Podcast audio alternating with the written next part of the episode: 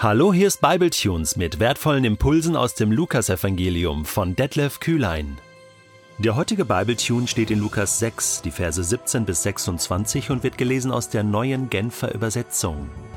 Dann stieg Jesus mit ihnen den Berg hinunter bis zu einem ebenen Platz, wo sich eine große Schar seiner Jünger und eine große Menschenmenge aus dem ganzen jüdischen Land, aus Jerusalem und aus dem Küstengebiet von Tyrus und Sidon um ihn versammelte. Sie waren gekommen, um ihn zu hören und von ihren Krankheiten geheilt zu werden. Auch die von bösen Geistern geplagten fanden Heilung. Jeder versuchte ihn zu berühren, denn es ging eine Kraft von ihm aus, die alle gesund machte.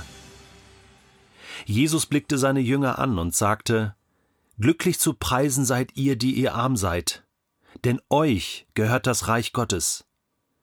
Glücklich zu preisen seid ihr, die ihr jetzt hungert, denn ihr werdet satt werden. Glücklich zu preisen seid ihr, die ihr jetzt weint, denn ihr werdet lachen. Glücklich zu preisen seid ihr, wenn ihr um des Menschensohnes willen gehasst und ausgestoßen werdet, und wenn man euch um seinetwillen beschimpft und euren Namen in den Schmutz zieht. Freut euch, wenn das geschieht, tanzt und springt vor Freude, denn im Himmel wartet eine große Belohnung auf euch. Genauso haben es ja ihre Vorfahren mit den Propheten gemacht. Doch weh euch, die ihr reich seid, denn ihr habt euren Trost damit schon erhalten. Weh euch, die ihr jetzt satt seid, denn ihr werdet hungern. Weh euch, die ihr jetzt lacht, denn ihr werdet trauern und weinen.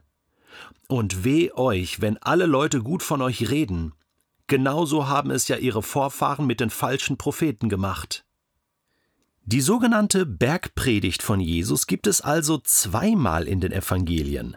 Einmal im Matthäusevangelium Kapitel 5 bis 7, das ist die bekannte Version, und dann auch hier in Lukas Kapitel 6. Inhaltlich verteilt sich die ganze Bergpredigt von Matthäus aber über mehrere Kapitel im Lukasevangelium, ist also nicht so zusammengefasst wie bei, wie bei Matthäus. Jetzt kann man sich fragen, hm, warum hat Lukas das so gemacht? Auffällig ist auch, dass Lukas einiges, was Matthäus nicht nennt, hier ergänzt und anderes, was Matthäus erwähnt, hier in seinem Evangelium weglässt. Also es gibt gewisse Überschneidungen, aber auch Ergänzung könnte man sagen. Nun, eine Theorie ist die, dass Jesus tatsächlich diese Bergpredigt an, in mehreren Situationen gehalten hat. Verschiedene Teile hat er wiederholt und in anderen Zusammenhängen gebracht. Das ist anzunehmen. Und auf der anderen Seite muss man davon ausgehen, dass Matthäus anders als Lukas, all diese Lehrteile von Jesus in eine Bergpredigt, Kapitel 5 bis 7, drei Kapitel, zusammengefasst hat. Das ist sogar sehr wahrscheinlich und wirft natürlich ein neues Licht auf diese ganze Bergpredigt. Na gut, Bergpredigt, das heißt ja schon, in Vers 12, in jener Zeit zog sich Jesus auf einen Berg zurück und jetzt in Vers 17, dann stieg Jesus mit ihnen den Berg hinunter. Das Ganze war ja in Galiläa und wer schon mal in Galiläa gewesen ist, der weiß also, da gibt es jetzt nicht so die Berge. Also wie wir das vielleicht von der Schweiz oder von Österreich, von den Alpen gewohnt sind, so 2000er, 3000er, 4000er, das sind Berge. Da ist das in Galiläa, das sind mehr so hm, Hügel, ja, oder Bodenerhebung, ja. Also, genau. Aber deswegen Bergpredigt könnte man eigentlich auch Hügelpredigt nennen oder so. Ist ja auch egal. In ähm, Lukas wird das auch manchmal Feldrede überschrieben. Passt auch, denn die Berge in Galiläa waren meistens auch mit Feldern bekleidet. Inhaltlich sind aber große Parallelen zu sehen. Denn auch hier berichtet Lukas, und das ist ja wie auch eine Bestätigung, dass die Jünger dabei waren, eine große Menge von Jüngern, nicht nur die zwölf, und dass eine große Menschenmenge Jesus folgte. Aus dem ähm, ganzen jüdischen Land, aus Jerusalem, aus dem Küstengebiet von Tyros und Sidon.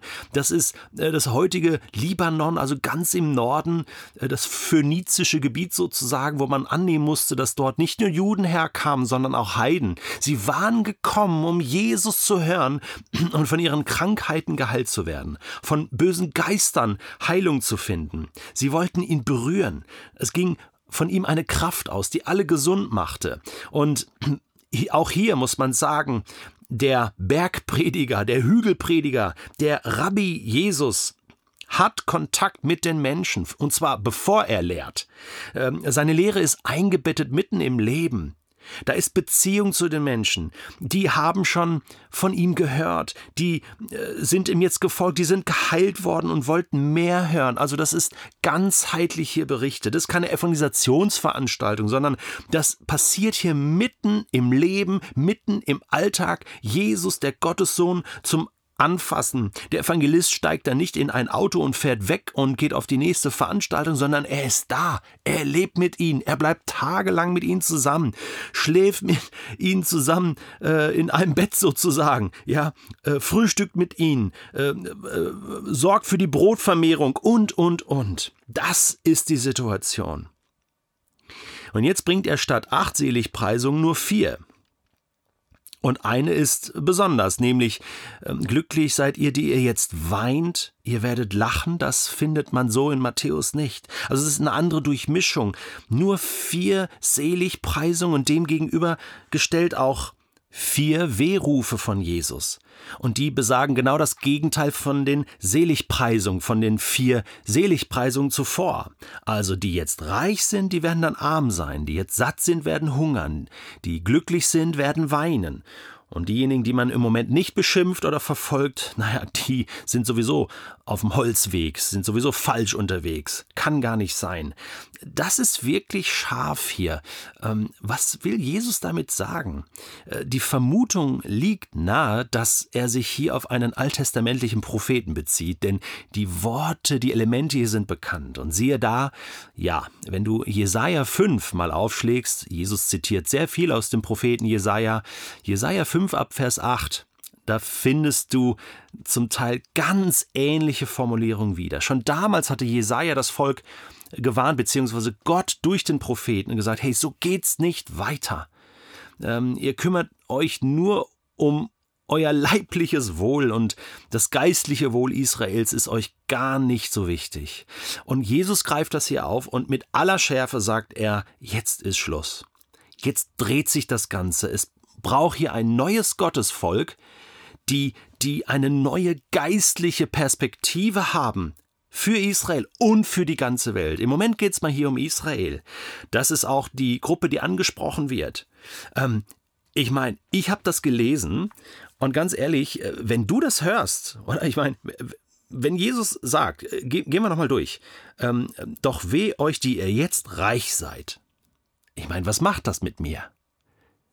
Ich bin reich. Ich lebe in Deutschland. Ich habe alles, was ich brauche. Ich bin reich. Ähm, ich bin auch satt. Und ich, ich im Moment habe ich auch viel Grund zu lachen. Und ich werde auch physisch nicht verfolgt. Ja, meint Jesus jetzt mich damit? Ich war richtig erschrocken. Es hat mich aufgerüttelt.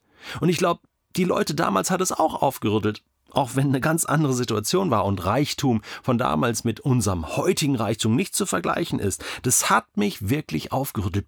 Jesus, meinst du mich hier? Weh dir, Detlef? Du bist reich, du bist satt, du hast immer nur Lachen. Pass auf, es wird sich alles ins Gegenteil verkehren. Kann man das hier so verstehen? Ich glaube, der Aufrüttler ist gut. Der Aufrüttler tut gut wenn ich in Gefahr bin, mich genauso wie Israel damals nur an der Oberfläche zu bewegen. Und deswegen wird mir jetzt bewusst, nein, Jesus, dir geht es um was anderes. Es kann doch nicht sein, dass es dir hier nur um physische Bedürfnisse geht. Worum geht es denn? Arm sein, reich sein, satt sein, geistlich reich sein. Geistlich, du, du schenkst einem das Reich Gottes geistlich auch satt sein, Hunger haben und den Hunger bei Gott stillen. Darum geht es dir, Freude im Geist zu haben über die Dinge, die Gott tut in dieser Welt. Und damit zu rechnen und auch nicht den Kopf einzuziehen, wenn es mal hart wird, wenn ich selbst für Jesus vielleicht Nachteile in Kauf nehmen muss. Darum geht es hier, Jesus, und da bin ich mitten dabei. Obwohl ich vielleicht physisch satt bin, habe ich doch großen Hunger. Verstehst du? Obwohl ich, obwohl ich, naja, viel Gutes erlebe und zu lachen habe, bin ich auch tief traurig über so viel Ungerechtigkeit, über Rassismus, Antisemitismus, Kriege, die hier stattfinden, ähm, Hungersnöte, die stattfinden. Ich glaube, das meint Jesus hier. Dass wir nicht aufhören, unser Herz aufzumachen, wach zu bleiben und zu sagen, Jesus, um deine, deines Namens willen möchte ich weiter kämpfen, mich nicht zufrieden geben mit dem, was schon ist. Ja, aber das ist gut. Das muss ich immer wieder hören und ich bin Lukas sehr dankbar, dass er hier diese wichtigen Teile der Bergpredigt von Jesus noch einmal so auf den Punkt bringt.